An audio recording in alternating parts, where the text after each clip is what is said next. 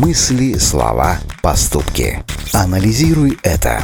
Измени свою жизнь с помощью популярной психологии. Представьте себе ситуацию, что коллега просит вас помочь с работой, но откликнетесь ли вы на эту просьбу? Оказалось, что все зависит от вашего места в корпоративной иерархии. Это выяснили специалисты по менеджменту из Университета штата Огайо, которые провели два любопытных исследования. В первом исследовании оценивалась работа 250 человек из компании, занимающейся продажей недвижимости. Перед участниками эксперимента ставили сложную задачу и предлагали, не стесняясь, обращаться за помощью к другим работникам. Во втором случае оценивалась работа колл-центра. Его сотрудники обзванивали клиентов и заключали сделки, и опять же, им не запрещалось просить помощи у своих коллег. Анализируй это.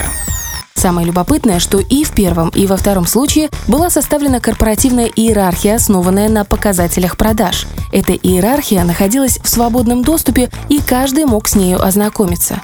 Результаты и первого, и второго эксперимента оказались одинаковыми. Работники обеих компаний отказывались помогать тем, кто находился на низших ступенях иерархии. Возможно, из-за того, что такая помощь наверняка требовала много времени и сил, от чего пострадали бы собственные интересы работника. Анализируй это. Но самое интересное заключалось в другом. Выяснилось, что если работники были близки по статусу, то они также отказывали в помощи друг другу. В дело вступала обычная конкуренция.